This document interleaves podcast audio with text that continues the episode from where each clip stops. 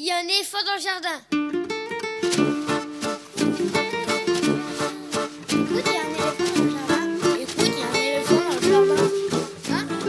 Bonjour, bonjour à toutes et à tous. Véronique Soulet au micro pour l'actualité culturelle des enfants petits et grands en Ile-de-France. Une émission pour tous les adultes qui n'ont pas oublié qu'ils ont d'abord été des enfants. Chaque semaine, écoute, il y a un éléphant dans le jardin vous fait découvrir artistes, créateurs, initiatives, médiations qui offrent aux enfants de quoi nourrir leur imagination et leur curiosité. En tout cas, ce qui nous semble original, réussi, intéressant, avec des reportages, des chroniques, des interviews, des lectures concoctées par les chroniqueurs et chroniqueuses de cette émission et moi-même. Aujourd'hui avec moi au fil de l'émission, Elsa Gounod pour sa chronique littéraire et Lionel Chenaille pour sa lecture.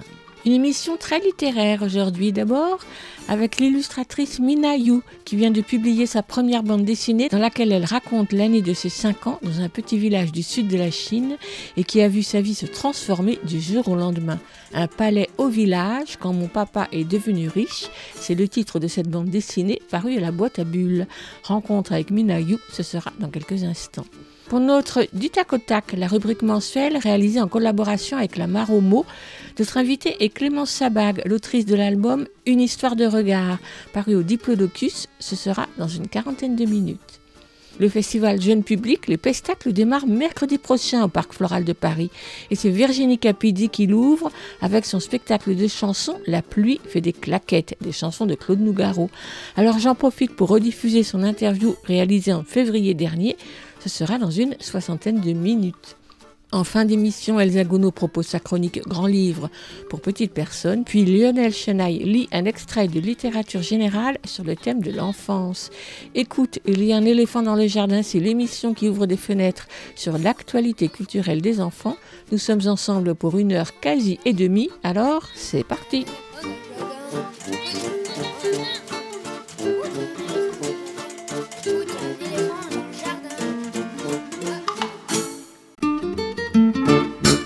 Il y a un éléphant dans le jardin. eh. La nouveauté discographique de cette semaine, c'est le nouvel opus du label ARB Music qui, de CD en CD, explore le patrimoine de comptines et berceuses du monde entier, pays par pays, quitte à y tirer un peu le fil.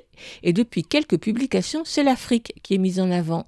Vient donc de paraître le CD Yayato, Comptines et Jeux du Cameroun. Comme pour les précédents disques, le label a sollicité un ou une artiste vivant aujourd'hui en France, qui a grandi en Afrique et qui, pour l'occasion, a plongé dans ses souvenirs pour choisir une quinzaine de chansons qui ont jalonné sa petite enfance. Cette fois, c'est Alimé Bébégué, compositeur, guitariste, chanteur, percussionniste, dont les compositions aujourd'hui sont influencées par le jazz, les musiques africaines et les musiques latines. Fils de militaire, déménageant donc de région francophone en région anglophone selon l'affectation de son père, Alimé Bébégué s'est souvenu de chansons en anglais ou en français, mais aussi en pidgin, en bondo, douala, nougounou, des chansons traditionnelles qui rythment les jeux et les apprentissages de la petite enfance, les repas, le retour du père, etc. Elles sont interprétées par Alimé Bébégué et la chanteuse Jessica Ramos, accompagnée par le percussionniste Émile Biayanda, le fondateur du groupe Les Tambours de Brazza, et grand fidèle de la collection où on le retrouve de disque en disque. Des chansons joyeuses, sautillantes ou plus mélancoliques, rythmées par la guitare d'Alimé Bébégué, avec des arrangements très variés. Dommage néanmoins que le livret ne donne pas davantage d'informations sur ces chansons, sur leur histoire, les endroits, les moments où on les chante, permettant ainsi pour chaque disque de la collection de mieux cerner ses particularités. Le disque s'appelle Yayato, Comptines et Jeux du Cameroun par Alimé Bébégué, un CD du label ARB Musique pour les enfants des tout petits. On écoute la chanson qui donne son titre au disque Yayato. Yayato signifie bienvenue en Nougounou elle est chantée en Nougounou et en pidgin.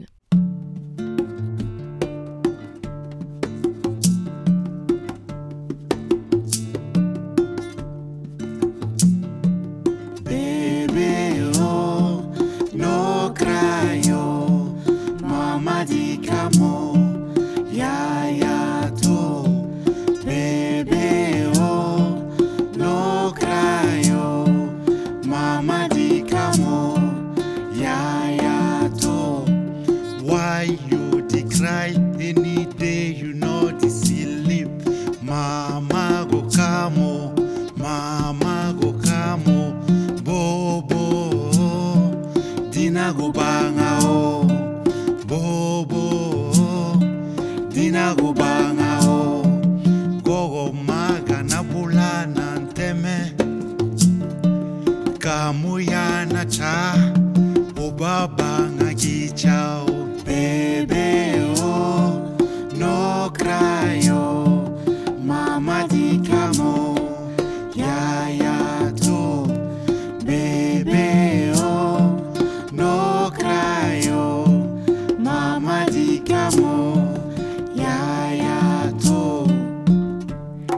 Bébé, ne pleure pas.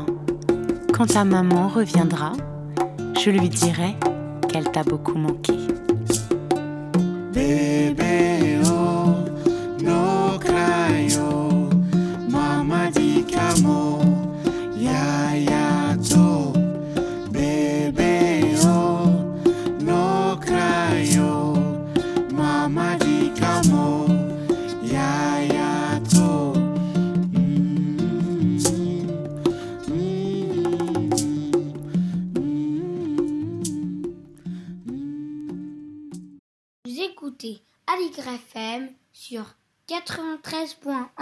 Récit se déroule dans un modeste petit village tout au sud de la Chine, un village rural, pauvre, enclavé dans la vallée, où la petite Anan, 5 ans, accompagne chaque matin sa mère travailler au champ ou bien joue avec ses copines. Une vie fruste mais paisible. Le père travaille à la grande ville et ne revient que deux fois par an, les bras chargés de cadeaux. Mais nous sommes en 1995 et la Chine est en train de vivre son grand essor économique. Et cet automne-là, le père ayant fait fortune décide de construire une immense maison au village, un véritable palais avec frigo, le premier au village, la télévision en couleur, la première au village et bien d'autres nouveautés qui attirent la curiosité et l'intérêt des villageois.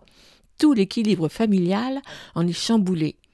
La petite Anan, c'est Minayu, l'autrice et dessinatrice de la bande dessinée Un palais au village, quand papa est devenu riche, tout juste paru aux éditions La Boîte à Bulles. À travers les mots et le regard de la petite Anan, Minayu raconte ce passage à une nouvelle vie à laquelle chacun, et en particulier sa mère, n'était pas préparé. Les disputes avec ses frères, la corvée d'eau au puits éloigné, les fêtes, les jeux avec ses copines, puis la construction de la maison par de nombreux ouvriers, le défilé des voisins pour utiliser le téléphone, le frigo branché puis débranché dès que le père est reparti à la ville, autant de menus événements qui font le quotidien de la petite Anan. Mais dans un palais au village, Minayu dresse surtout un superbe portrait de sa mère, et plus largement fait l'histoire de sa famille, de ses parents et grands-parents, dans une forme narrative qui glisse subtilement du regard d'enfant au récit de l'adulte qu'elle est devenue, invitant ainsi à une double lecture. La bande dessinée, qui fait pas moins de 170 pages, est dessinée tout en noir et blanc au crayon de papier et au fusain, avec une très grande diversité de formats des vignettes et de mise en page pour suivre le rythme du récit. Le dessin de Minayu, à la fois enfantin et très maîtrisé, rend ses personnages attachants et il se dégage du livre une sorte de poésie portée aussi par le ton simple, juste et sensible des dialogues dans les bulles et des commentaires en off. Voilà une bande dessinée autobiographique passionnante. Un palais au village, quand papa est devenu riche, de Minayu, apparu dans la collection Témoignages documentaires des éditions La Boîte à Bulles, qui n'est pas particulièrement destinée aux enfants.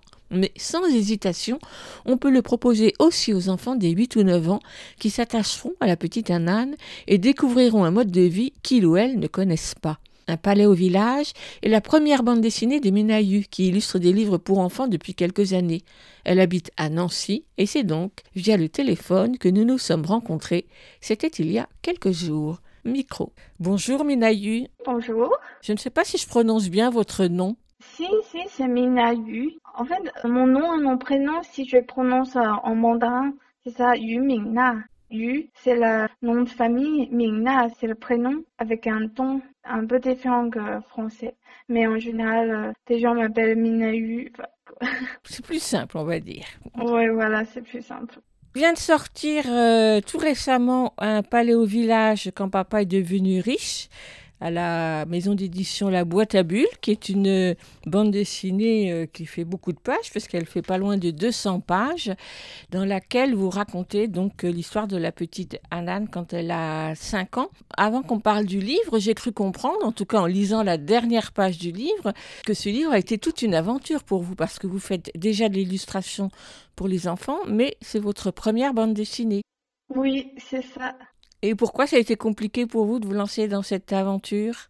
En fait, à la base, je vais faire euh, un école d'art à l'ESI, à Angoulême. Mais quand j'étais à l'école, je vais faire surtout de l'illustration. Et je voulais absolument faire euh, des livres euh, pour enfants, genre des livres jeunesse, des albums. Parce que pour, pour moi, la bande dessinée, c'est vraiment trop compliqué. Il faut faire beaucoup de cases, beaucoup de, beaucoup de dessins. Genre, un livre, il faut 180 pages. À chaque fois, j'ai pensé à ça. Je n'ai pas eu le courage de commencer la bande dessinée.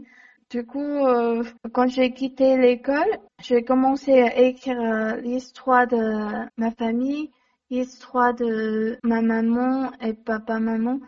L'histoire devient de plus en plus longue et je savais que c'est pas pour un, livre jeunesse que je vais écrire cette histoire que euh, c'est trop long et trop lourd, j'ai l'impression parfois. Je me disais que bah pourquoi pas essayer un peu la, bande dessinée pour savoir est-ce que ça marche. Mais au moins je j'essaye quoi. Voilà, c'est comme ça que l'aventure a commencé. Vous dites que ça ne pouvait pas être un livre pour les enfants, donc dans votre esprit, Un palais au village n'est pas un livre pour les enfants? Bah si maintenant ça peut adapter pour, pour enfants des livres, euh, les jeunes adultes ou des enfants peuvent lire ce livre-là. Mais à la base, je pensais que c'est surtout des albums jeunesse, genre un grand dessin sur une page, il y a quelques lignes de texte. C'est ce genre de format que j'ai pensé au début, mais je pense que ce sera pas pour euh, ce genre d'album, cette histoire. C'est mieux en bande dessinée qu'en album jeunesse. Oui, je pense que vous avez raison, d'autant plus que ça laisse le temps de rentrer dans la vie quotidienne de la petite Anan, alors qu'un album jeunesse l'aurait juste peut-être survolé.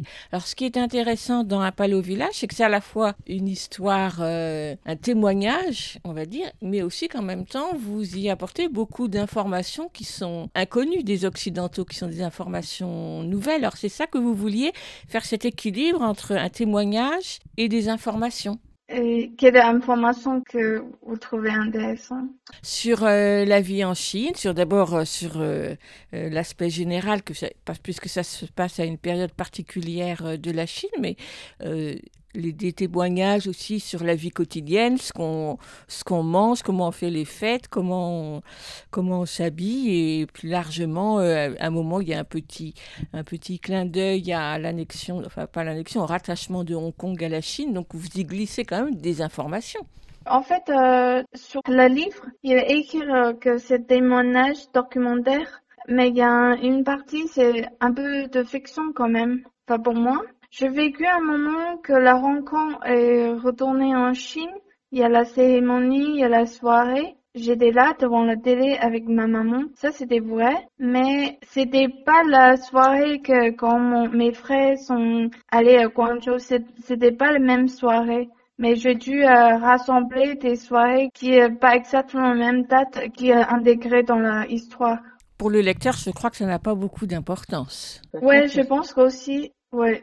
La histoire, ça peut passer euh, n'importe où et n'importe quand. Au Chili ou Argentine, ça passe aussi. Histoire de un père qui est devenu riche, qui va construire une maison. Mais je veux placer l'événement, genre, euh, rencontre retourne en Chine, dans cette histoire-là. C'est pour le lecteur, quand il lisait le livre, il y a un repère. Vous connaissez le réalisateur euh, hongkongais, s'appelle Wong Kar-wai. Oui, le réalisateur de In the Mood for Love, euh, 2046, euh, Happy Together, entre autres. C'est un, réalisateur que j'aime beaucoup. Lui, à chaque fois, ce sont des histoires d'amour qui est des histoires d'amour un peu légères ou un peu sentimentales. Mais à chaque fois, à la fin de ces histoires, il a placé un événement euh, historique dans son film, en fait. Je pense que c'est un clin d'œil de Wong Kar-wai, que c'est- des amours euh, pour les films hongkongais? L'histoire de la petite Anan se déroule sur euh, une année, si je ne me trompe pas. En tout cas, ça commence fin 95. Elle a 5 ans, cette petite euh, Anan. Pourquoi vous avez choisi cette période-là exactement? C'est à ce moment-là que votre père est revenu euh, construire le palais au village? Je choisis cette euh, l'âge. Ça a commencé par une scène quand ma maman avec moi, on était allés travailler dans le champ. Après la journée de travail, J'ai demandé à ma mère me porter parce que je dis que maman, je suis fatiguée, est-ce que tu peux me porter? Ma mère, elle dit que tu, as cinq ans, tu es trop lourd maintenant, euh, je peux plus te porter. Ça, cette scène-là, ça me rappelle euh, bien la- l'ambiance du village, l'odeur du maman. Je dis que ce serait bien que l'histoire commence à, à cet âge-là. Et est-ce que mon père est rentré cette année exactement? Je me rappelle plus. Donc là aussi, ça n'a pas d'importance. Moi, je pense qu'aussi parce que ça déroule avec cette scène-là, avec l'assentiment, je pense que pour moi c'est assez logique. On va pas demander euh, est-ce que ton père va arriver exactement là, cet printemps-là. Je pense qu'il n'y a pas d'importance. Alors je voudrais bien que vous présentiez ce livre comme vous le présenteriez à des enfants qui ne le connaissent pas encore. La histoire de ce livre Hmm? Ok. Ce livre s'appelle euh, Un palais au village quand papa est devenu riche. C'est une autobiographie. Ça parlait d'une petite fille, moi, qui a 5 ans. On a vécu dans un village qui était très très pauvre. Il y avait que dizaines de familles dans la sud de la Chine, dans un village qui s'appelle le Serpent du Sud. Alors, mon père, il est un paysan très naïf, mais il a décidé de partir au village, de travailler à Guangzhou, c'est la grande ville. Comme c'est dans les années 90, l'économie, ça devient la croissance rapide et la Chine est devenue euh, très riche dans certaines villes. Et mon papa, il est rentré dans le village avec la fortune. Après, il a construit une grande maison. La maison est grande comme un palais, mais ma maman, elle a vécu comme rien, toujours euh, parce que la famille était très pauvre.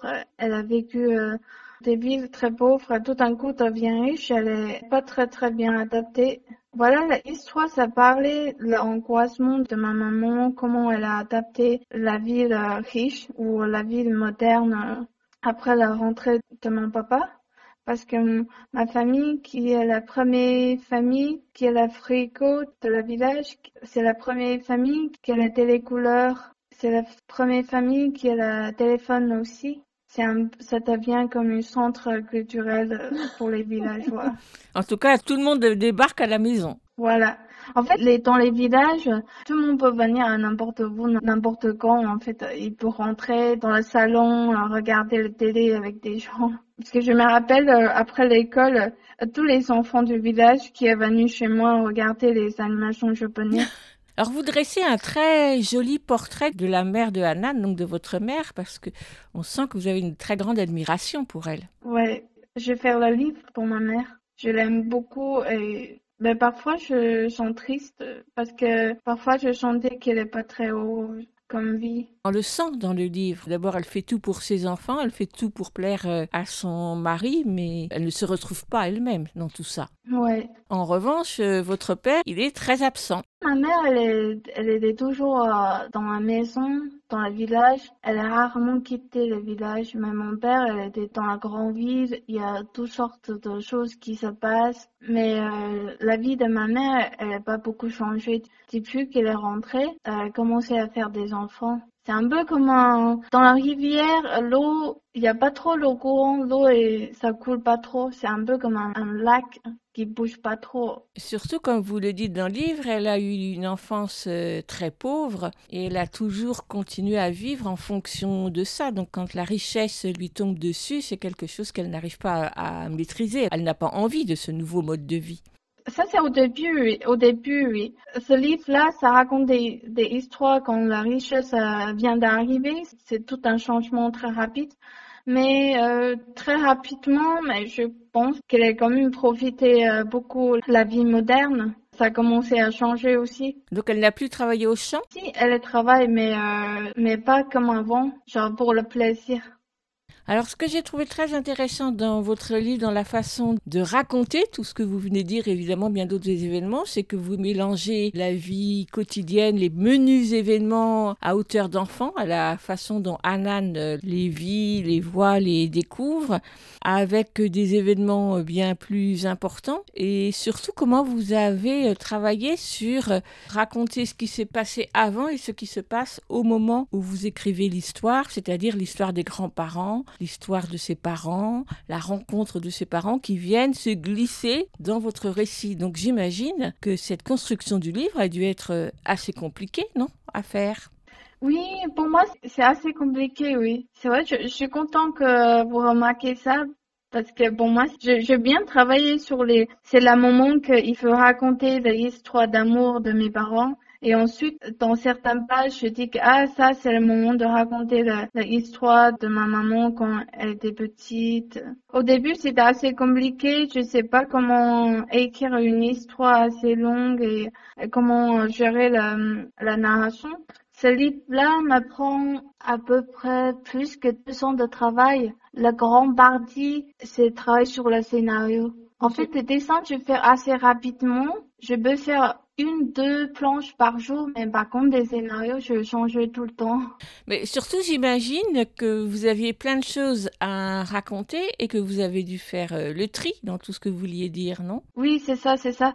Euh, parfois, tu sais pas où tu vas, il y a trop d'éléments et tu pars dans tous les sens. Tu sais pas comment gérer, quoi. Ok, tu commences par une scène de, de ta maman qui porte sur le dos. Après, tu sais pas, euh, alors quelle scène va terminer cette histoire-là? Au début, on ne sait pas encore. Oui, en fait, à la lecture, les enchaînements sont très simples, presque évidents. Ça se lit de façon très fluide, donc euh, un grand bravo pour ça, parce que on sent que ça a dû demander pas mal euh, de travail. Et puis ce que j'ai trouvé aussi intéressant dans votre façon de raconter, soit vous racontez en écrivant un texte, un commentaire, on va dire, soit c'est dans les bulles et dans les dialogues des personnages. Des fois, il se passe des narrations en parallèle. Ce n'est pas la même chose qui est dit dans les bulles et qui est dit dans les commentaires. Et puis des fois, c'est la même chose. C'est très très varié comme façon de raconter. Oui, oui, oui, c'est ça. Bah, on a fait attention. Parfois, je voudrais qu'il y ait dou- double lecture, comme ça, là, en regardant l'image avec la bulle, on raconte une chose, mais avec le texte euh, en haut, la deuxième lecture, essayer de varier un peu, avoir une sensation de lecture plus riche.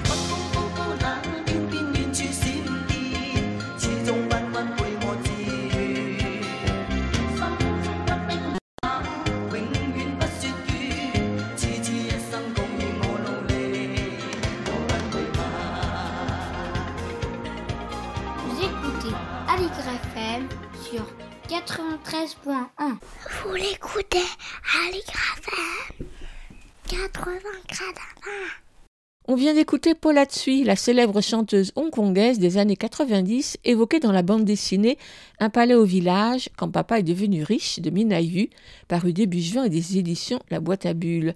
Une des chansons qu'aimait écouter et fredonner sa mère. Et tout de suite, on retrouve Minayu pour continuer notre échange autour de son livre. Au niveau construction de la bande dessinée elle-même, donc sur la question des cases ou des vignettes, etc., là aussi, il y a une très grande variété. Il n'y a pas deux pages qui se ressemblent l'une à la suite de l'autre. Donc, vous avez beaucoup travaillé aussi sur la taille des vignettes, sur le remplacement, sur même des vignettes qui viennent s'incruster dans une grande double page.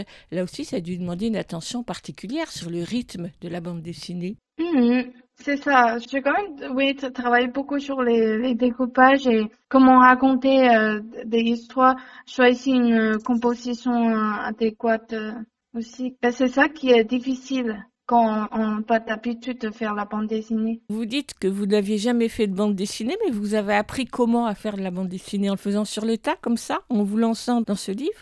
Alors, comme je suis sortie de l'école euh, bande dessinée, ben, c'est sûr que j'ai déjà testé euh, quelques essais quand j'étais à l'école. Une, deux pages pour tester, mais euh, c'est jamais faire vrai. Mais quand je savais que je dois faire la bande dessinée, faire ce livre-là, j'ai emprunté plein de livres pour apprendre. Qui vous avez emprunté? Quels auteurs de BD Alors, euh, il y a deux ou trois qui m'ont beaucoup aidé. Déjà, sur le scénario, il y a un grand auteur qui a écrit des scénarios. Il y a les trois livres de Scott McCloud. Je crois que c'est assez connu, les trois livres. Ça s'appelle L'art invisible et faire de la bande dessinée et réinventer la bande dessinée. Donc en fait, vous vous êtes appuyé sur des livres plutôt euh, d'apprentissage. Vous n'êtes pas allé regarder des bandes dessinées d'autres euh, auteurs de bandes dessinées.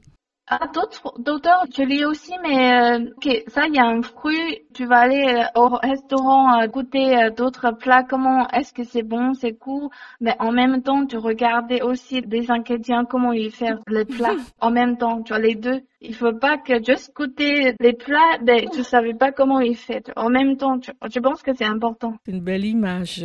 Je dis que j'ai rarement faire la bande dessinée, mais je, je viens pas comme ça tout plat euh, de rien et faire un, un bande dessinée comme ça rapidement. Mais non, je pense que j'étais un grand fan euh, de cinéma depuis toujours. Je crois que ça aide beaucoup aussi. Oui, donc vous aviez des images dans la tête. Ouais. Alors, je veux bien qu'on parle de votre euh, travail d'illustration. Donc, Un palais au village a été euh, fait au crayon de papier, c'est ça? Mhm. J'ai été regarder sur votre site et j'ai vu que vous faisiez aussi des images au crayon de couleur. Qu'est-ce qui vous a conduit à utiliser le noir et blanc pour celui-ci? En fait, j'aime beaucoup les couleurs. Peut-être j'aime plus que noir et blanc. Mais comme euh, c'est ma première bande dessinée, je dois s'occuper du scénario, je dois s'occuper des découpages. En fait, j'ai trop de choses à gérer en même temps. Je me dis que, ok, euh, le premier livre, je vais bien gérer le scénario et le découpage d'abord. Pour les couleurs, je réfléchis pour le prochain album. Comme ça, c'est pour me, pour me libérer un peu. quoi. Et donc votre style graphique, c'est un style très simple, presque enfantin. Mais quand on dit ça, on n'a rien dit parce que vous maîtrisez très bien votre style. Et puis surtout, on parle de noir et blanc, mais il y a aussi, euh, alors je ne sais pas si c'est aussi au crayon de papier, les couleurs de fond, la façon dont vous utilisez le crayon que vous allez laisser euh, glisser sur les fonds de vignettes. Oui, c'est au crayon papier et fusain.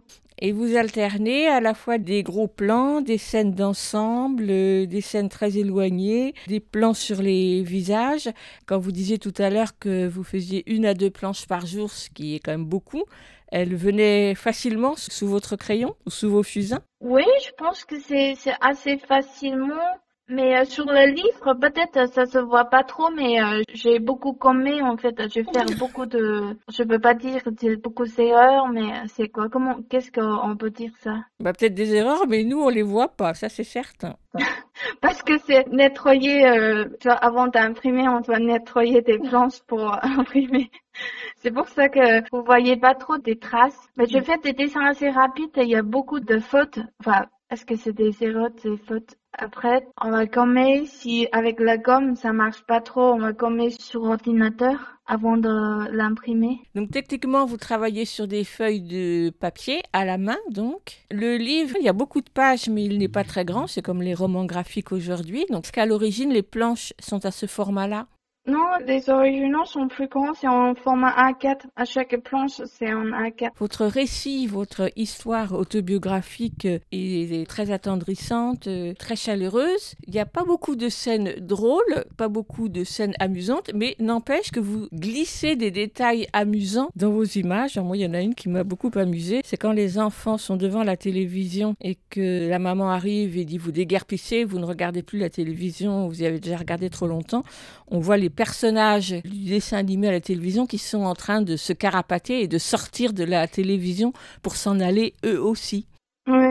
C'est un côté fan. Et puis j'aime bien la page où euh, la petite fille, quand ses grands frères vont partir euh, rejoindre leur père à la ville et elle, elle doit rester avec euh, sa maman et qu'elle ne veut pas, qu'on la voit crier Attendez dans une grande page, vous ouvrez grand grand la bouche de la petite fille, donc on voit sa glotte au fond de sa gorge, et puis on la voit elle dessiner en petit dans cette bouche. Alors ça, c'est... Attends, je reviens sur cette page. Alors, cette page-là, elle est page 140. 140. Ah, si, si on voit 139, à la fin de 39, c'est un petit casse. Après 140, c'est un grand casse. En fait, ce genre de technique-là, ça donne une petite surprise, en fait. Si je pris ça avec euh, Tintin. Vous savez que dans les BD de Tintin, à chaque euh, double page, à la fin, c'est un des petits casses pour donner un, une ambiance euh, stressante comme ça. Qu'est-ce qui s'est passé à la base Comme ça, on tourne la page, bam, comme ça, c'est en grand. Et ça, vous l'avez répété plusieurs fois dans votre livre? Oui, ça, je l'utilisais plusieurs fois, oui. C'est un peu comme euh, tu tires un tir à l'arc. Avant de lâcher, tu dois serrer pour donner la pression. Comme ça, quand tu tournes la page, tu lâches comme ça pour créer un, effet, pour que le personnage crie plus fort. Et en plus, vous lui ouvrez très très grand la bouche. Parce que là, cette planche, il faut absolument que on voit que la petite fille euh, crie très très fort. Ce sera bien de voir la grande bouche. En même temps, je voudrais pas que que la bouche. Alors, je, je fais un petit personnage euh, à l'intérieur. Il y a d'autres astuces, d'autres trucs comme ça que vous avez euh, consciemment utilisés? Oh oui, il y a d'autres techniques de cinéma peut-être. C'est la 94. Ah, le grand escalier. Oui, je sais pas si on peut, avec la double page comme ça, qui est un peu serrée, est-ce qu'on peut voir qu'en fait c'est des escaliers qui tournent en spirale. Bien sûr. En cinéma, il y a certaines caméras, si on voudrait voir la personnage un peu confusion, un peu perdu, ce sera bien que tu mets l'ambiance parce que là, la scène, la maman est très perdue parce qu'elle vient de rentrer, habiter dans la grande maison. Elle est un peu stressée, tout est propre, tout est en ordre mais elle était perdue. Alors c'est pour ça que je dessine un grand escalier en spirale comme ça, c'est un peu comme la personne en train de tourner aussi elle-même. On le ressent bien en regardant le... Oui, je sais pas si vous voyez, si c'est en animation, il y aura une caméra genre d'escalier en train de tourner le personnage à l'intérieur, comme ça, c'est un peu comme un mal à la tête. Donc là, on est dans l'ambiance, en tout cas. Oui, ça c'est au cinéma, on utilisait beaucoup ce genre de technique. Et que vous avez utilisé. Il y en a d'autres comme ça encore? Alors, je, je vais expliquer. Ah, c'est d'autres choses que je veux expliquer. C'est pas la technique de cinéma, mais la technique de bohème euh, chinois. Alors, je crois que ce passage-là, c'est mon passage préféré, c'est l'histoire d'amour de mes parents. Alors, sur la page 124, tout en bas, on voit que le papa qui est dans la ville, il regarde la lune. La maman à droite, elle est à la campagne, mais elle regarde aussi la lune. Sur la vignette où il y a votre père, la lune est coupée en deux à droite, et quand c'est votre mère, c'est coupé à gauche. Donc en fait, leurs yeux se rencontrent à travers leur regard sur la lune. En fait, euh, c'est bon dit que même si tu es dans la ville ou tu es à la campagne, en fait, c'est la même lune que tu regardes. Moi, je trouve que c'est romantique comme, euh, c'est pas comme sensation, tu vois. Imagine, euh, tu amour en distance, il fait très beau, tu regardes la lune et ton amour regarde en même temps avec toi, mais euh, pas le même endroit, mais la même lune. Tout à fait. Mais ce qui est effectivement frappant dans votre livre, c'est que vous variez beaucoup les ambiances d'une scène à une autre, tout en partant du regard de la petite fille qui est Anan. Alors, est-ce que pour vous, ça a été difficile ou pas de situer le ton de l'histoire? Pour moi, je pense pas que c'est difficile. Euh, je pense que ça vient naturellement parce que mon avec euh, mes cultures. Bah, j'ai grandi euh, en Chine, j'ai fait mes études en Chine. Parfois, j'ai des références de poèmes euh, anciens chinois. Ça, c'est mon, mon culture de base. Après, j'étais toujours un grand fan de cinéma. C'est normal, euh, je pense que parfois je vais utiliser un peu de techniques euh, de cinéma. En même temps, je prends des techniques de narration de bande dessinée. Je crois tout euh, mélange ensemble. Enfin bon, moi, c'est naturel. Je pensais pas seulement à la façon de, des techniques de bande dessinée, mais au niveau de la narration du texte, c'est-à-dire le ton de la petite fille, le fait que vous parliez à hauteur d'enfant, mais des fois vous donnez par exemple des informations sur vos grands-parents ou sur la rencontre de vos parents, qui n'est évidemment pas comme la petite fille euh, le pensait dans sa tête. C'est plutôt un regard euh, d'adulte à ce moment-là. Oui, c'est ça. En fait, euh, parce qu'en même temps, quand je crée ce livre-là, je dis que c'est un, enfant de 5 ans raconte son histoire. Mais quand tu racontes ça, tu sais que c'est pas un, enfant de 5 ans veut savoir ce genre d'histoire, ce genre d'information. Je dis que c'est un bac, c'est un bac de narration, mais je dis que personne, ne- enfin, oui, peut-être il y aura des gens remarquera, mais euh, je savais pas que c'est vous qui m'avez dit ça. je suis contente que vous, dites, vous, vous pensez la même chose que moi, en fait. Mais c'est ce qui fait la richesse de votre livre, c'est que, comme vous le disiez tout à l'heure, il y a plusieurs euh, niveaux de récit dans votre livre. Donc, euh, les enfants s'intéresseront peut-être pas de la même façon au livre que leurs parents. Et puis, je voudrais que vous me disiez aussi quelques commentaires sur le fait que euh, quand vous citez des chansons, et vers la fin du livre, vous en citez plusieurs, vous les transcrivez en, en caractère chinois. D'abord, vous ne les traduisez pas, et ensuite, vous les écrivez en chinois, ce que vous n'avez pas fait euh, auparavant dans le livre.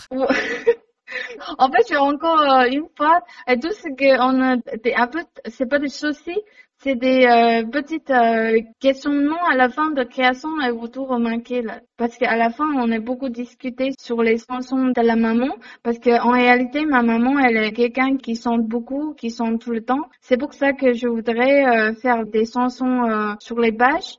Mais à la fin, on a pensé que peut-être il faut faire la traduction de cette chanson-là, comme ça des gens peuvent comprendre euh, la- l'ambiance, de quoi il parle. Mais à la fin, il y a des questions de droit des auteurs. Est-ce que on a le droit de traduire moi-même? Est-ce que j'ai le droit de citer euh, des chansons? Comme ça? J'ai beaucoup inquiété à la fin. Ben, c'est pour ça que je dis, ok, c'est pas grave. Des gens peut-être prennent pas comme chanson, c'est juste des notes, c'est juste des petits dessins. En tout cas, ils comprennent pas le chinois. Voilà. Oui, je trouve ça très joli parce que ça donne vraiment euh, l'ambiance euh, musicale et puis surtout en note, vous indiquez le titre et l'auteur de la chanson, donc euh, on peut aller voir sur le net pour l'écouter. Oui, c'est ça, c'est ça. Si des gens euh, s'y s'intéressent, ils peuvent, peuvent aller chercher sur Internet euh, pour écouter, pour savoir à quoi ressemble cette chanson. Alors le livre se termine quand euh, la petite Anan euh, va très certainement entrer euh, à l'internat et poursuivre ses études. Alors c'est ce qui vous est arrivé à vous? Vous êtes allé en internat? Oui, c'est euh, quand j'étais au 9 ans ou 10 ans, oui, je suis allée à internat. C'est à partir de cet internat que ma vie, euh, ça reste toujours en internat, je crois. C'est-à-dire Presque. Euh, 9 ans, je suis allée internat, terminé mon école primaire. Après, j'étais en internat collège aussi. Après, j'étais en internat euh, lycée. Après, j'étais en internat université. Jusqu'à je pars en France. Et là, vous n'étiez plus en internat. En fait, il n'y a plus internat à l'université ici. Et donc, comme vous le disiez tout à l'heure, vous avez fait une école d'illustration Bah, déjà, au lycée, je vais faire, euh, des bacs euh, spécialisés euh, en art. Au lycée, je vais déjà faire des natures mortes, des perspectives, tout ce qui est des dessins académiques, avec un entraînement très dur et très strict. Après, je suis rentrée à l'université. Alors, université, c'est art numérique, mais c'est surtout beaucoup de logiciels, euh, beaucoup d'informatique, euh, d'ordinateur, mais ça me plaisait pas trop. J'étais trop nulle euh, avec l'ordinateur, en fait. En fait, je j'ai pas trop de cours de dessin d'illustration, mais je vais juste faire moi-même. Et ensuite, comment vous avez décidé de venir en France? Bah, après l'université en Chine, je me disais que je voulais toujours faire des dessins, en fait. Je voulais faire l'illustration? Je cherche un peu sur Internet tout ce qui est mieux pour faire l'illustration? Bah, je trouve, en tout cas, c'est ce que je trouvais. Peut-être c'est la France. C'est pour ça que j'ai appris le français. Après, je, euh, voilà, je suis venue en France. C'était à Montpellier que je suis arrivée en France. Ben, bravo, donc vous avez appris le français avant de venir. Quelques mois, oui, mais très intensif, très euh, basique. Vous travaillez pour des éditeurs euh, jeunesse qui font des livres pour enfants. Donc là, ce sont des textes qu'on vous propose à illustrer au Verger des Hespérides, par exemple. Oui, c'est ça. En ce moment, je travaille euh, avec une amie. Elle est écrivaine. Elle a écrit euh, des livres jeunesse aussi. On va travailler à deux. Elle a écrit le texte. euh, moi, je fais les illustrations. Ce sera un album euh, jeunesse. Alors, j'aimerais bien que vous me présentiez la boîte à bulles. Comment vous êtes arrivé jusqu'à la boîte à bulles pour euh, publier un, un palais au village? Vous êtes allé les voir? C'est par email. Ça monte euh, 2018. C'est 2018 que j'ai quitté ici. J'ai commencé euh, à écrire l'histoire de un balai au village. Déjà à l'époque, le titre s'appelle euh, Le trou du serpent. C'est pas un palais au village. Et pourquoi vous n'avez pas gardé un trou du- le trou du serpent? Parce que on me dit que le trou du serpent, ça ressemble à un gros mot et ça donne pas trop d'informations sur l'histoire. À la fin de la, la création, il me dit que peut-être on doit chercher un autre titre. Le trou du serpent, ça va peut-être euh, pas trop marcher. Enfin, en tout cas, c'est ce qu'on discute. 2018, j'ai commencé à écrire l'histoire et en même temps, je suis allée euh, à Nancy pour rejoindre mon copain qui était étudiant à Nancy. On a participé à un, un dispositif qui est organisé par Centrale Vapeur. J'ai participé à la formation, c'est eux qui m'ont aidé un peu euh, comment faire le dossier de mon histoire et m'informer un peu. Alors, je vais écrire le- les emails à proposer à des euh, maisons d'édition. Je me rappelle que c'est la Vincent Henry, c'est le directeur de Boîte à Bulles. Il m'a répondu euh, genre 30 minutes après, après l'email quoi, assez rapidement. Est-ce qu'avec l'éditeur de la boîte à bulles, vous avez retravaillé vo- votre livre, votre bande dessinée? À l'époque, le scénario, il s'était pas très aboutir. C'est juste, euh, je vais écrire euh, plein de dizaines de pages de texte. Le storyboard est pas encore fait. Je lui ai envoyé le scénario. Il m'a dit que, ah, ça serait bien que vous ajoutez euh, tel tel élément. Les lecteurs vont contents de savoir de plus sur euh, certains points, tel tel endroit. Après, je trouve qu'il a raison, mais je vais ajouter certains euh, passages. Mais je reste euh, assez libre pour écrire euh, le livre. Minayu, est-ce que vous pensiez aux enfants en réalisant, en écrivant, en illustrant un palais au village? Non, pas vraiment. Les sentiments que je- j'ai racontés, je pense que peut-être c'est un peu difficile euh, pour les enfants et surtout pour les tout petits. Moi, j'ai surtout pensé que peut-être c'est les mamans qui vont aimer ce livre. Parce que pour moi, c'est un- une lettre d'amour pour ma mère, pour leur dire que je l'aime. Je sais qu'elle était pas très heureuse. Je sais qu'elle a vécu des périodes un peu difficiles. Je explique euh, pas trop souvent, mais je lui dis que je savais, je sais tout en fait. Je lui dis que je l'aime. Je pense qu'une maman qui lit ce livre, il veut sentir ce sentiment. Est-ce que les enfants peuvent sentir ce sentiment? Je sais pas. Peut-être pour les enfants, ils ont d'autres euh, regards, d'autres lectures, un différent regard. En même temps, des enfants qui peuvent voir leur mère triste, ils sont nombreux aussi. Peut-être aussi. Peut-être les enfants ils aiment aussi alors. Je pense. Et ma dernière question, Minayu, sera pour vous demander quel est le premier livre de votre enfance qui vous a marqué et qui vous a peut-être donné envie de créer pour les enfants? C'est en chinois. Je vais juste chercher est-ce qu'il y a une version française. Il y a une version française qui s'appelle Dodo Chan, la petite fille à la fenêtre. C'est un livre japonais. C'est un livre de Teisuko Yuro Yamani. S'appelle euh, Dodo Chan, la petite fille à la fenêtre. Et vous, vous l'avez découvert en chinois. Oui, en chinois. C'est la petite fille, elle raconte des, des histoires qui ont été... En fait, c'est des petites euh, histoires très courtes à chaque fois, je crois, ces petits épisodes. Genre, euh, elle est allée à l'école, après, elle est parlé avec des camarades, après, elle a parlé avec euh, ses parents, discuté des choses euh, de l'école. En fait, c'est pas des livres euh, albums, mais c'est des, des romans, mais c'est des romans pour des enfants. Très, très simple. C'est juste raconter des histoires de l'école mais c'était émouvant. Je- Je crois que j'ai pleuré à l'époque quand j'étais petit. Je me rappelle plus exact à quelle scène que je pleurais. Merci beaucoup, Minayu, et encore bravo pour un palais au village quand papa est devenu riche. Oui, merci, merci beaucoup. Vous écoutez Aligre FM sur 93.1. Un palais au village. Quand papa est devenu riche, la bande dessinée de Minayu apparaît aux éditions La Boîte à Bulles. Elle fait pas moins de 170 pages, coûte 19 euros, à lire par les enfants dès 8 ou 9 ans, mais aussi bien sûr par les adultes. La semaine dernière, je vous présentais le livre-disque Chorale intergalactique de Belle Roche, le projet mené par le Centre des musiques traditionnelles Rhône-Alpes, pour lequel l'équipe est allée collecter des chansons auprès des habitants et habitantes, puis les a fait interpréter par une chorale d'enfants sur des arrangements instrumentaux de Pascal Berne.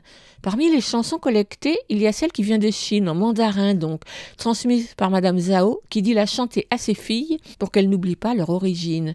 Une chanson d'amour d'un enfant pour sa mère, dont je m'abstiendrai de dire le titre car je l'écorcherai. On l'écoute.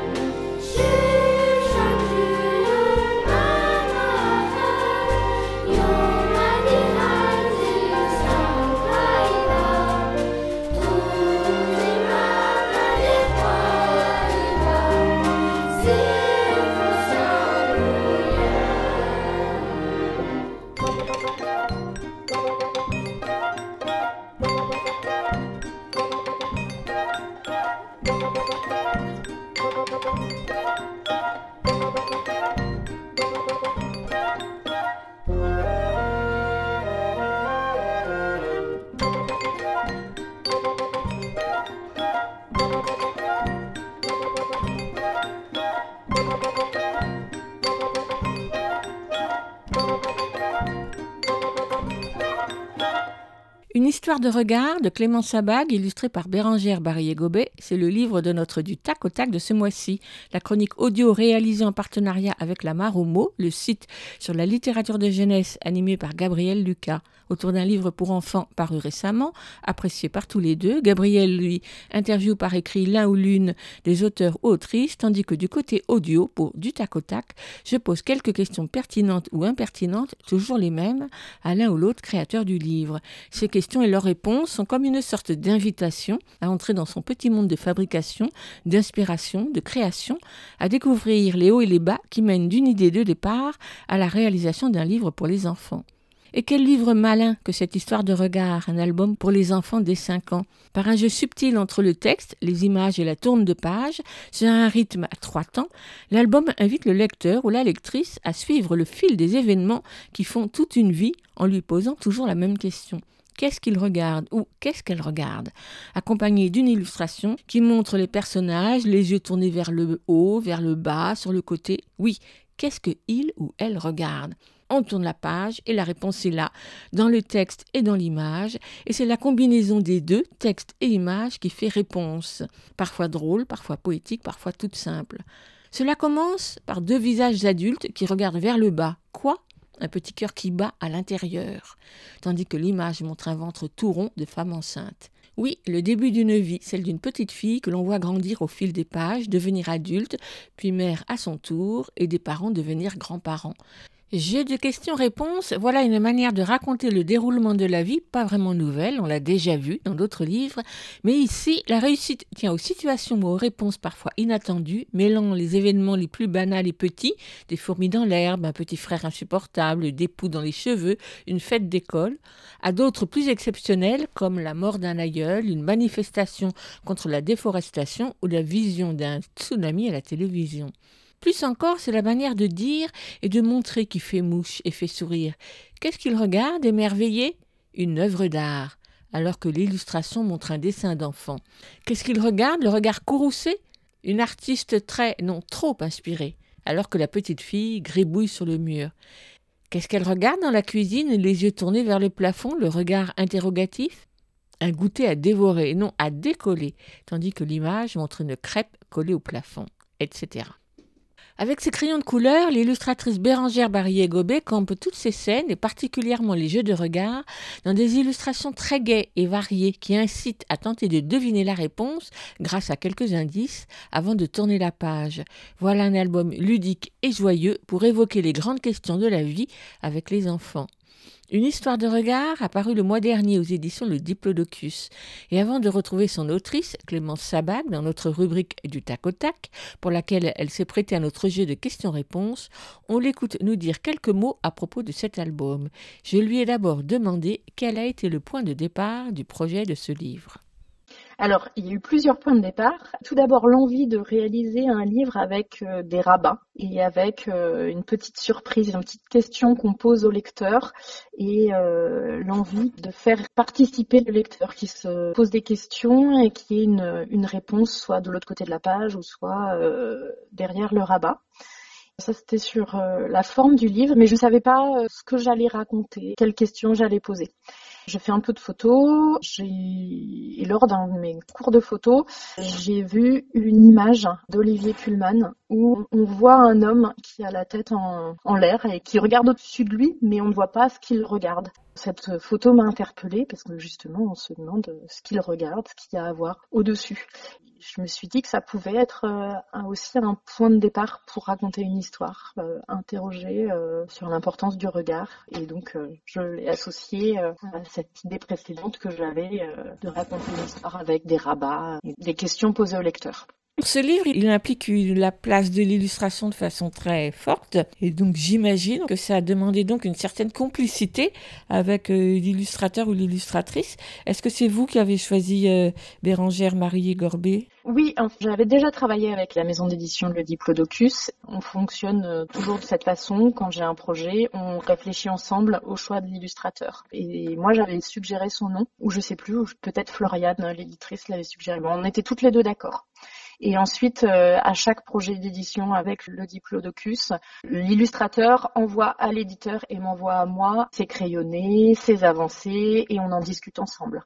C'est toujours un travail euh, à trois. Donc là, ça a été le cas pour ce livre. Oui, mais j'avais déjà suggéré des pistes d'illustration. Qu'est-ce que vous entendez par suggérer?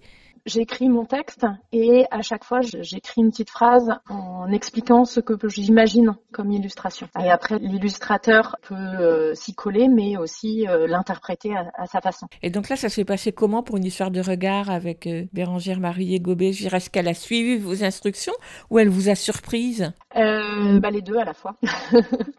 elle les a interprétées à sa façon.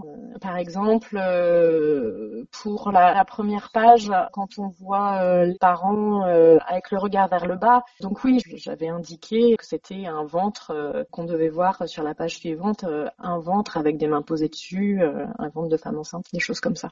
Et comment vous avez choisi de le proposer au diplodocus? J'avais déjà réalisé plusieurs livres avec eux et j'aimais beaucoup euh, travailler avec eux.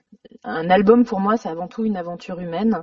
Autant le faire avec des gens avec lesquels je, je, je m'entendais bien. Et donc je leur ai proposé, mais je savais pas du tout si c'était un livre qui pouvait leur plaire. Et puis ils m'ont dit, euh, allez banco. Alors au début, j'avais imaginé des rabats pour chaque page. Ils m'ont dit que ça serait beaucoup trop cher à fabriquer. Et donc ils ont décidé de n'en garder que quelques-uns pour les moments euh, importants quand euh, ça leur semblait euh, pertinent. Et par ailleurs, le livre est très beau au niveau fabrication. C'est un très beau papier. Hein Oui, tout à fait. Euh, C'est ça aussi que j'aime euh, avec cet éditeur, c'est qu'il prête une énorme attention euh, à la fabrication des livres. Et ça, c'est important parce qu'on doit, moi, j'attache aussi une importance forte à l'objet, au plaisir qu'on a à le manipuler, à tourner les pages, à la qualité du papier, s'il accroche ou pas au doigt. Et donc là, ouais, je trouve qu'il est très réussi. Merci beaucoup, Clément Sabac. Merci à vous.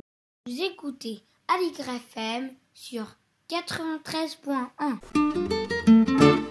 Écoute, a un éléphant au jardin. Et tout de suite, on enchaîne avec le du tac au tac avec Clémence Sabag. Du tac au tac. Du tac au tac, Du tac au tac, du tac au tac, du tac au Une pastille du tac au tac, sonore. du- De Véronique Soulet. Clémence Sabag est autrice pour la jeunesse. Son premier album, Rose Cochon, illustré par Françoise Rogier, apparu en 2017 aux éditions À pas de loup. Depuis, elle a publié une dizaine d'albums chez différents éditeurs et mis en image par différents illustrateurs ou illustratrices. À l'occasion de la parution de Une histoire de regard, illustrée par Bérangère Marie Gobet aux éditions Le Diplodocus en mai 2022, Clémence Sabag répond aux questions de notre du tac au tac. Question liminaire. Par quoi commencez-vous un nouveau livre? Alors, une histoire euh, ou un livre commence toujours par une envie, une envie de personnage, une envie euh, de thème, de format parfois de livre ou de narration particulière. Mais euh, souvent, une envie ne se suffit pas. J'ai besoin que plusieurs envies se rencontrent pour constituer une histoire ou un livre. Par exemple, pour mon livre Poulette qui est sorti récemment, j'avais envie d'écrire une histoire avec un personnage qui soit une poule, d'avoir plein de jeux de mots autour de la poule, mais ça suffisait pas en fait pour écrire cette histoire. Et tout d'un coup aussi, j'ai eu une envie d'évoquer euh, la course effrénée que nous menons contre le temps. Et un jour, sans que je n'y prenne garde, ces deux envies se sont rencontrées. Et puis il y a une petite chimie qui a opéré et ça s'est transformé en bout d'histoire. Question poussive. Qu'est-ce qui vous pose le plus de difficultés quand vous faites un livre? Ce qui me pose le plus de difficultés, c'est d'ordonner mes idées, de les trier, de les choisir. J'ai toujours euh, l'impression euh, d'enfoncer des portes ouvertes, d'écrire des banalités. Donc, euh, c'est de dépasser euh, bah, peut-être les barrières que je me mets pour laisser venir à moi l'histoire et puis euh, la laisser se dérouler. Question impertinente. Quel est votre livre le plus raté? Je sais pas vraiment. J'ai dû parfois écrire des livres de commande et parfois j'avais très très peu de temps. Et moi j'ai besoin justement de laisser euh, mûrir les idées, mûrir l'histoire pour que vraiment elle puisse éclore. Et donc euh, bah, quand j'avais trop peu de temps pour écrire l'histoire, euh, j'ai pas eu l'impression euh, qu'elle allait pu arriver à, à un stade de maturation suffisant. Question mélancolique. Quel souvenir gardez-vous de votre premier livre pour les enfants? C'est euh, un souvenir assez mitigé dans la mesure où j'avais envoyé mon manuscrit à plusieurs éditeurs et que le même jour, j'ai reçu d'abord une euh, critique très constructive, mais euh, de la part d'un éditeur de ce manuscrit, donc il ne le prenait pas. Mais je trouvais ses arguments assez convaincants et le soir même, je recevais un oui d'un autre éditeur qui avait un coup de cœur pour ce livre à chaque fois que je pense à ce livre, j'ai toujours en tête les arguments de l'autre éditeur qui ne voulait pas le prendre. Mais une fois qu'il était sorti, euh, j'étais ravie et ça m'a donné envie de réécrire d'autres histoires. Question ordinaire? Comment choisissez-vous vos maisons d'édition? Comment je choisis bah, Ce sont eux aussi qui me choisissent, puisque j'envoie euh, des manuscrits, euh, parfois plusieurs, et donc euh, les éditeurs qui me disent oui me choisissent. Mais sinon, dans l'ensemble, j'envoie mes textes à des maisons dont j'aime la production éditoriale. Je considère qu'ils sont assez audacieux dans leur production, que les livres sont bien fabriqués. Ça, c'est important aussi pour moi qu'ils travaillent avec des auteurs ou des illustrateurs que j'aime j'apprécie. euh. Et euh, selon la nature de mon texte, euh, j'oriente mes envois. Il y a des éditeurs avec lesquels je travaille régulièrement. Comme ça se passe très bien, j'ai envie de renouveler l'expérience avec eux. Et donc, euh, j'écris des textes spécifiquement pour eux. Question piège. À quoi sert une éditrice ou un éditeur?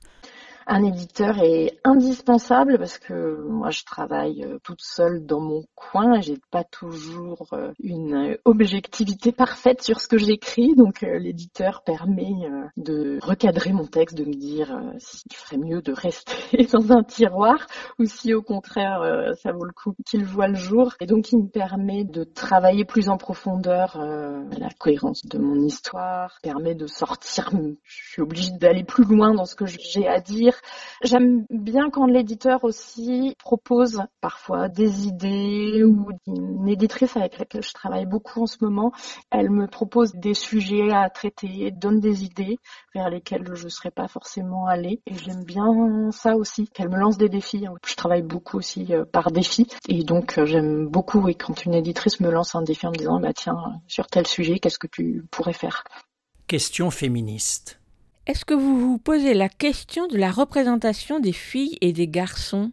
Oui, oui. En fait, je m'étais pas posé cette question au tout début et j'avais rencontré une éditrice qui m'avait expliqué que les petites filles euh, devaient se projeter dans tout type de personnages et que les garçons souvent se projetaient moins dans les personnages féminins. Donc souvent, moi, je propose des personnages féminins pour euh, inciter tout le monde à se projeter, garçons comme filles, à se projeter dans ce personnage. Et J'ai une autre éditrice, j'avais justement choisi pour un de mes textes une, une héroïne féminine et une éditrice m'a dit bah ton précédent album c'était déjà une fille, est-ce qu'on pourrait pas le changer et le transformer en garçon justement pour que les garçons puissent s'identifier Et moi je trouve que euh, ils doivent faire cet effort, s'identifier à la fois aux personnages féminins comme masculins, comme euh, nous euh, filles on le fait.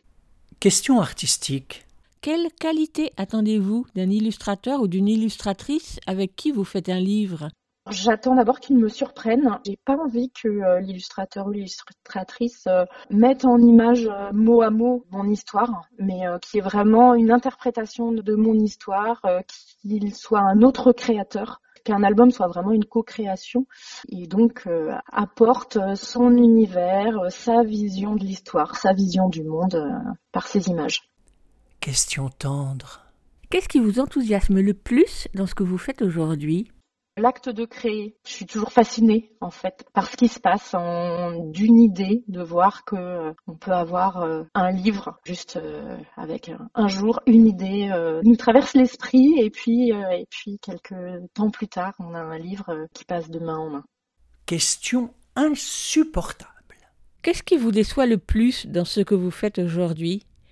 Certaines relations avec euh, des éditeurs, les difficultés pour euh, obtenir un contrat, avoir une reddition des comptes en temps et en heure, être payé en temps et en heure, être obligé de réclamer comme si on réclamait un cadeau de Noël. Et voilà. Question nostalgique. Quel est le livre que vous relisiez sans cesse quand vous étiez enfant? Un livre de contes, de contes du monde entier. Un livre qui me permettait de découvrir d'autres cultures, de voyager. C'était toujours un peu des mythes euh, qui expliquaient la façon dont le monde avait été euh, construit et qui me permettaient moi de comprendre le monde dans lequel j'évoluais, quelle était la place que je pouvais y prendre.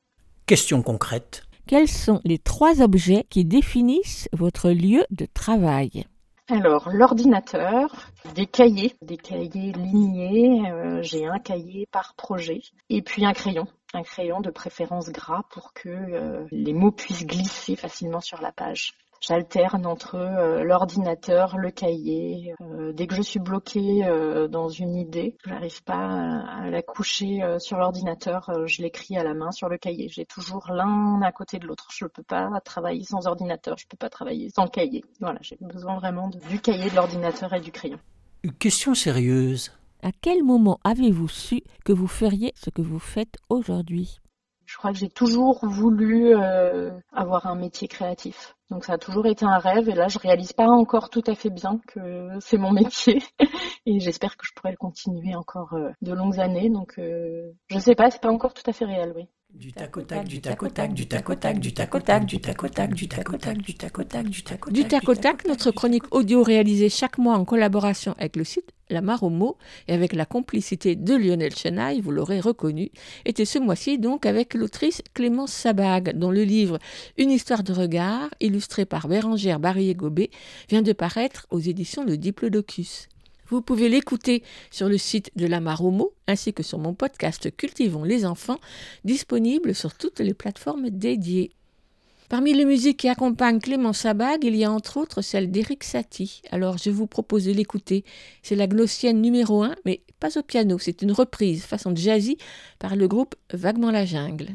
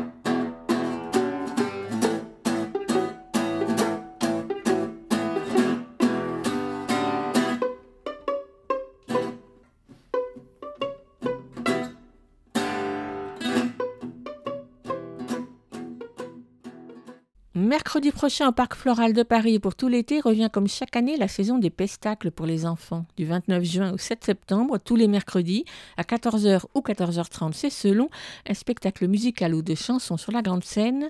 C'est gratuit, mais il faut s'acquitter des droits d'entrée au parc, 2,50 euros à partir de 7 ans.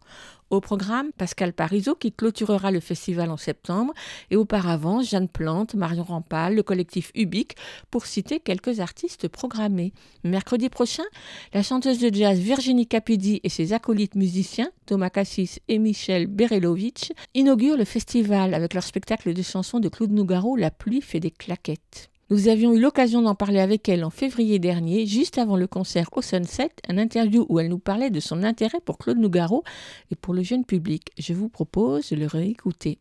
Bonjour Virginie Capizzi. Bonjour Véronique. Comment Nougaro est arrivé dans votre répertoire? C'est une histoire assez ancienne, mais il est arrivé tout simplement par le jazz d'abord.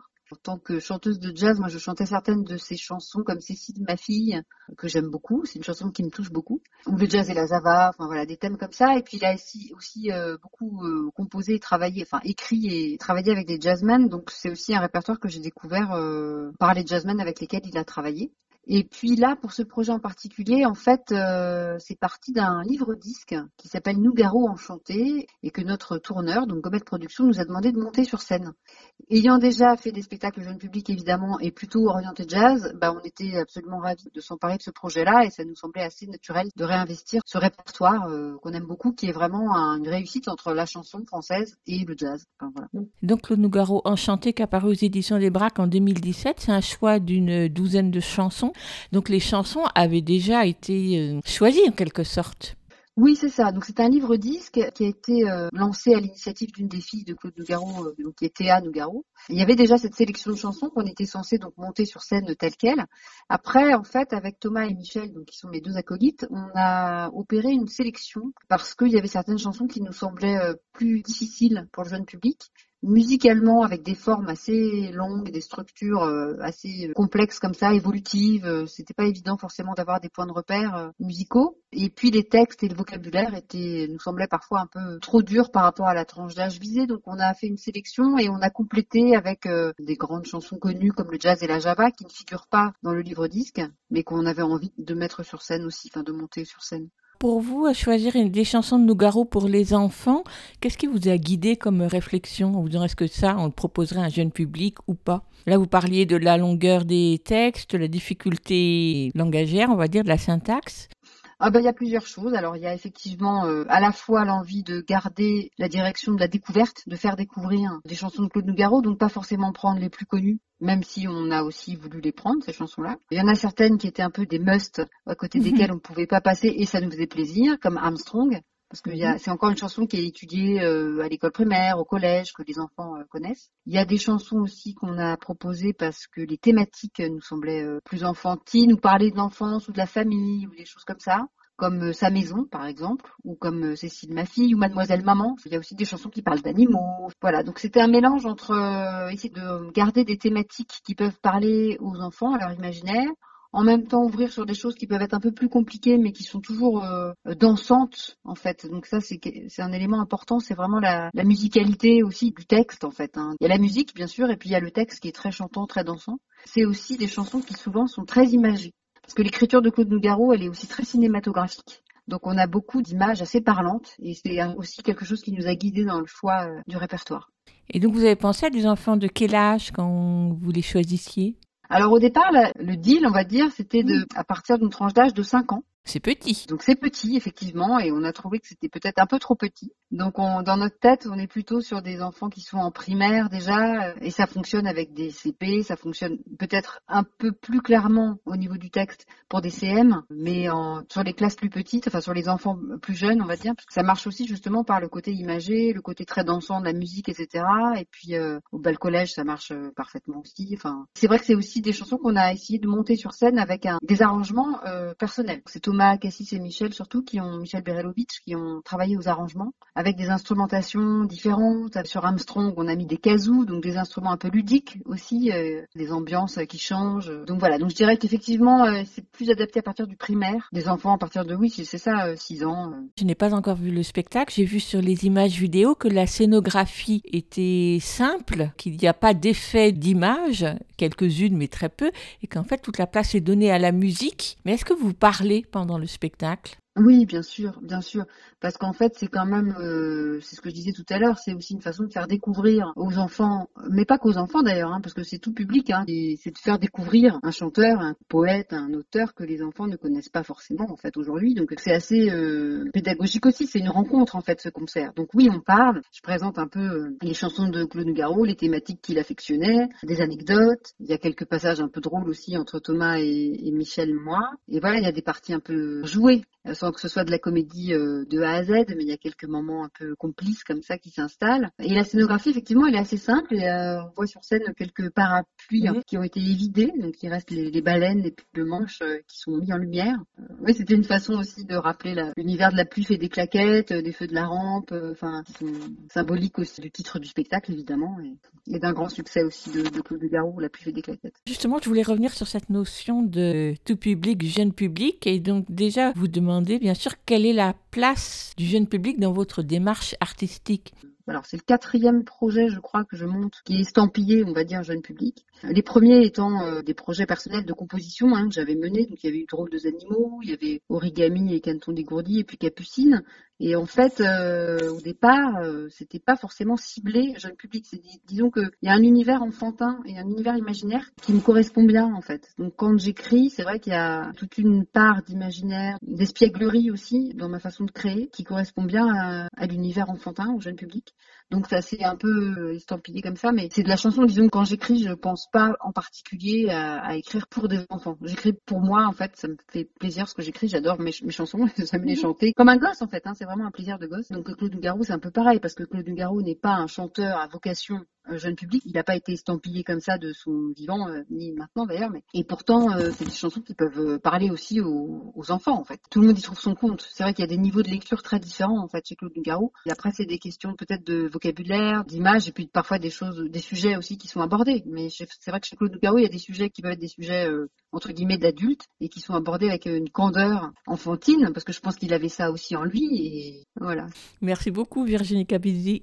La pluie fait des claquettes, chanson de Claude Nougaro par Virginie Capizzi et ses musiciens, c'est mercredi prochain, 29 juin à 14h30 au Parc Floral à Paris. Et tout de suite, on écoute par Virginie Capizzi, donc Armstrong de Claude Nougaro.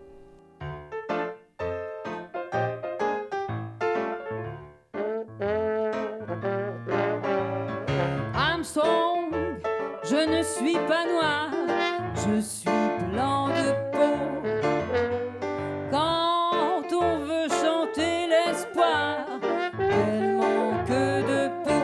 Oui, j'ai beau voir le ciel, l'oiseau, rien,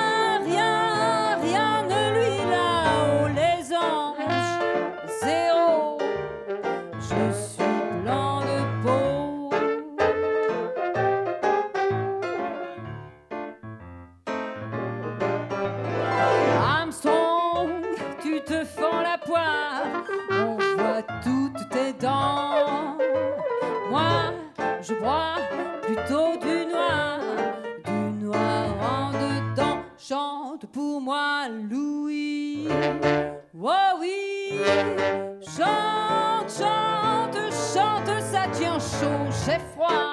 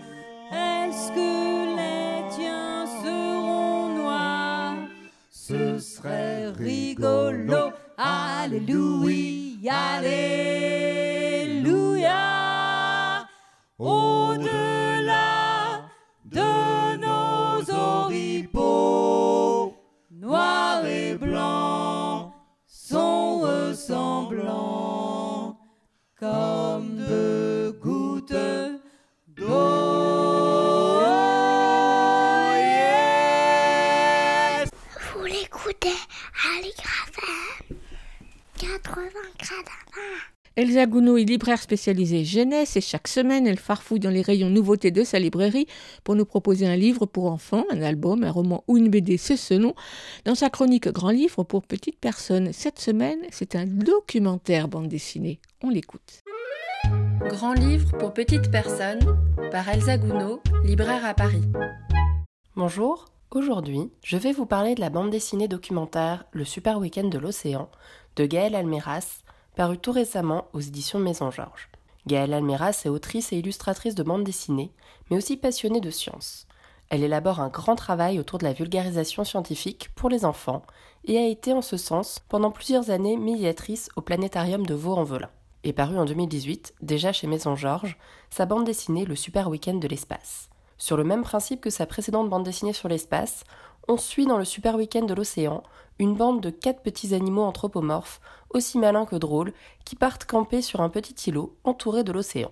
Si les vacances sont faites de jeux, blagues et baignades, elles sont aussi prétexte à découvrir dans toutes ses dimensions leur environnement du moment, l'océan.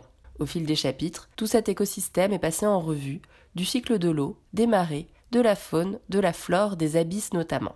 Gaël Almeras développe ici son propos dans cette bande dessinée entre fiction et documentaire, dans un équilibre très bien trouvé. Une réelle narration fluide et amusante est créée autour de ces personnages avides de découvertes et d'explications à leurs questions.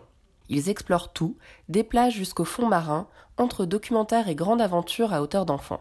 Tout le récit fonctionne ici autour du mystère et de l'exploration, dans une fascination et un émerveillement tout enfantin de la joie des découvertes.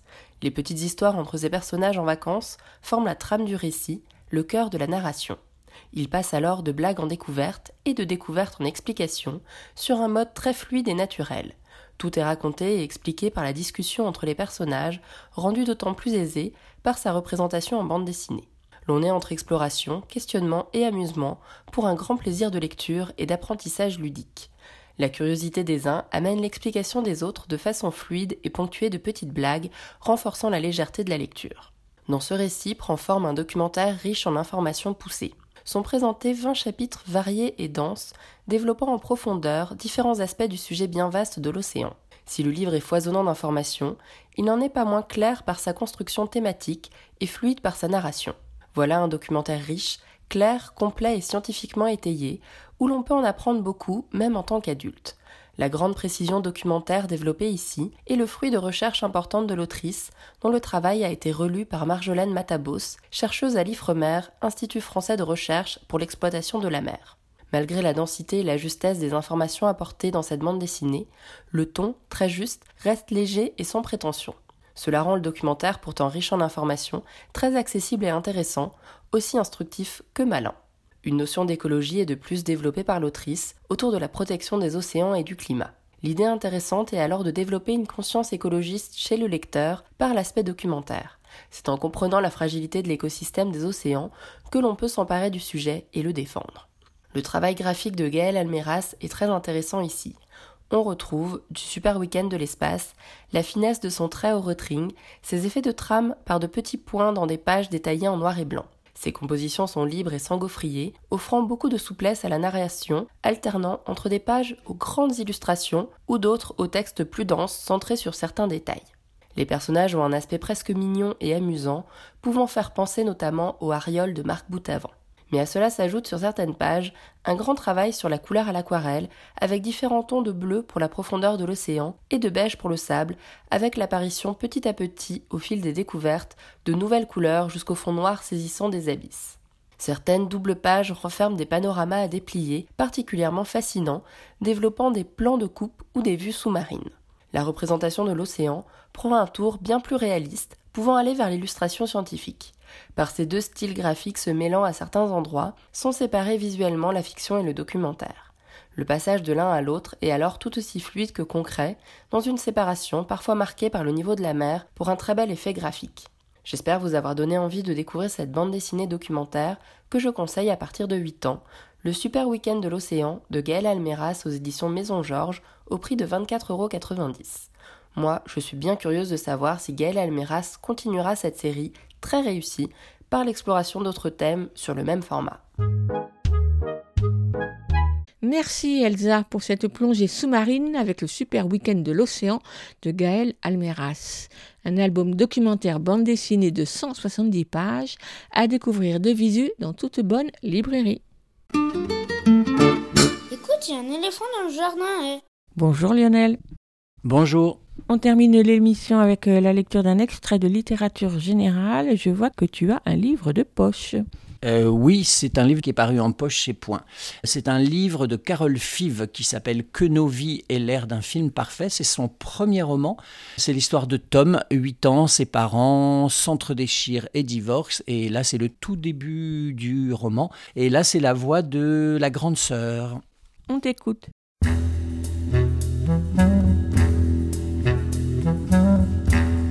C'était Pâques, c'était les vacances, et les parents t'avaient emmené au bord de la mer. Ardelot, sûrement, une station de ce genre. Les plages se ressemblent toutes tellement là-bas, les hôtels et les gens assis, tout le monde finit par s'y confondre.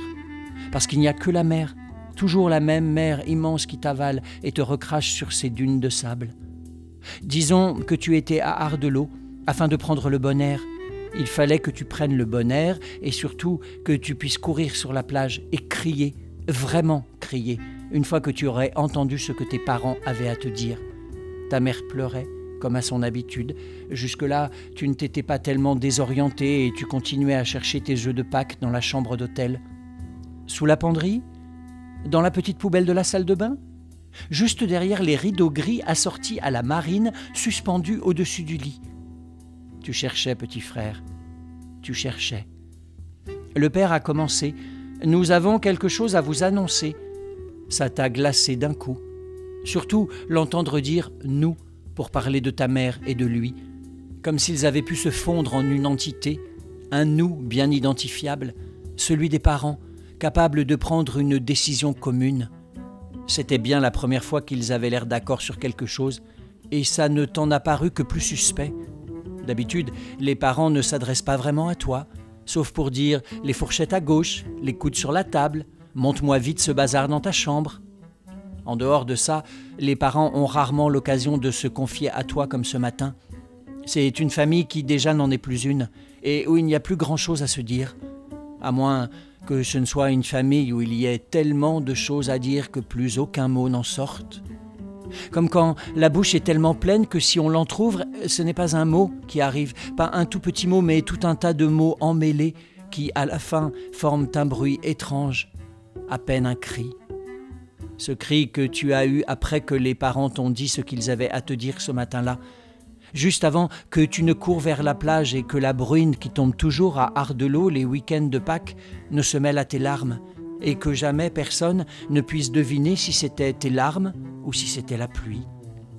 Tu es à la plage, enfin plutôt dans une chambre d'hôtel face à la plage, à la mer comme tu veux, et il bruine. Tes parents ont quelque chose à t'annoncer. À voir leur tête, tu comprends que l'heure est grave, qu'elle est grave depuis longtemps, mais enfin là tout de même elle est extrêmement grave. Tu comprends que tes parents ne s'apprêtent pas à t'annoncer la cachette du lapin en chocolat ou du maxi-œuf empli de petits œufs planqués dans la cabine de douche, à moins que ce ne soit tout simplement derrière la porte-fenêtre. Quelle arnaque T'as 8 ans et t'as droit à tes œufs en chocolat. T'as 8 ans et bientôt tu vas entendre la nouvelle qui va te coincer les mots dans la gorge pour longtemps. Cette nouvelle, tu ne seras pas le premier enfant à l'entendre, ni le premier, ni le dernier. Des milliers d'enfants, peut-être des millions qui l'ont entendu et l'entendront encore. Des millions d'enfants du divorce. Car c'est sûr, c'est bien ça. Le père répète, nous allons divorcer. Ou nous allons nous séparer. Tu ne sais plus exactement si c'est divorcer ou séparer. Tu retiens juste l'idée principale qui est que pour toi, le monde s'écroule. Ton visage devient un peu plus rouge, tes yeux un peu plus brillants, et tu regardes tes parents qui maintenant ont la même tête, pleine de larmes en dedans. Alors le père ouvre la porte de la chambre. De l'air, allons prendre l'air. C'est là que tu as mis ta petite main dans la mienne et qu'on a couru tous les deux vers la plage. Toi qui pleurais, petit frère Était-ce les larmes ou la bruine? C'était fait exprès pour qu'on ne sache jamais. Tu tenais fort ma main parce que tu savais ce matin-là, sur la plage d'Ardelot qui ressemble à toutes les plages du Nord, le soleil brillait déjà à travers les gouttes mêlées du ciel et de la mer. Le soleil perçait déjà. Il devait être quoi? 9h 9h30 Tu savais que quelque chose sonnait comme la fin de l'enfance.